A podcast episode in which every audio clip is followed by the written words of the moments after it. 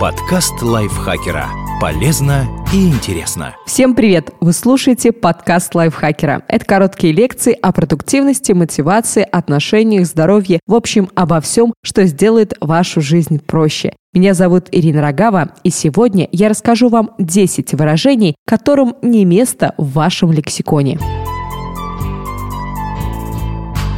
Вы наверняка не раз слышали выражение вроде «свободная вакансия» или «коллега по работе» и, скорее всего, чувствовали, что с ними что-то не так. Вы были абсолютно прав. Это плеоназмы, речевые излишества, словосочетания, в которых слова дублируются по смыслу. Они загрязняют текст, делая его более водянистым и увеличивая время чтения. Так что от плеоназмов нужно безжалостно избавляться. Вот некоторые из них. Главный приоритет. Слово «приоритет» уже подразумевает главенство, ведь значение лексемы – первенство, преимущественное право на что-то. Приоритет не может быть, например, второстепенным. Это уже будет таксюмора. Значит, лексему «главный» из этого словосочетания нужно выкинуть.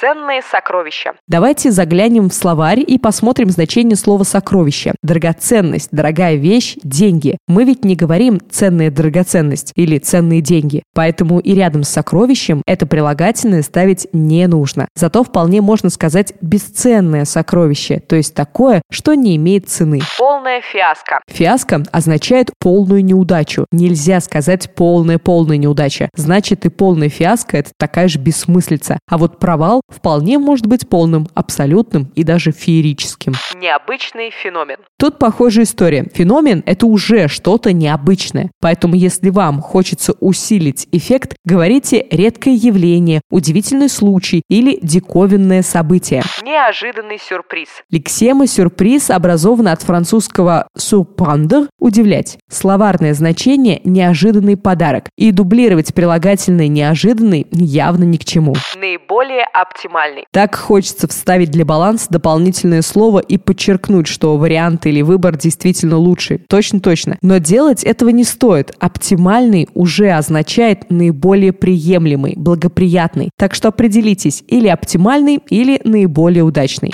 Государственный чиновник. Возможно, мы используем плеоназмы, потому что хотим придать словам веса и значимости. Государственный чиновник звучит куда важнее, но если заглянуть в словарь, можно сразу увидеть, что это абсурд. Чиновник по определению государственный служащий, и указывать на это еще раз не нужно. Госпитализировать в стационар. Этот оборот очень любят новостные журналисты. У актера был диагностирован сердечный приступ, после чего он был экстренно госпитализирован в стационар. Знакомо? Но госпитализировать и так означает поместить в больницу, поэтому нужно выбрать что-то одно. Или госпитализировать, или положить в стационар. Временная отсрочка. Говоря так, мы словно хотим заверить собеседника, например, начальника или учителя, что хоть мы и не справились с задачей вовремя, очень скоро мы это исправим. Поэтому делаем дополнительный акцент, чтобы еще раз подчеркнуть, что отсрочка ненадолго. Но отсрочить это уже означает выполнить что-нибудь позднее назначенного времени. Так что избегайте повтора и сразу обозначайте сроки. Пожалуйста, дайте мне отсрочку на неделю.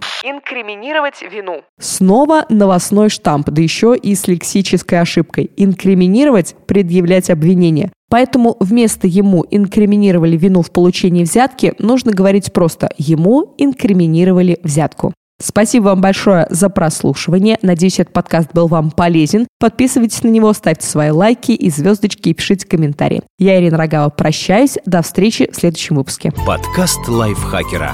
Полезно и интересно.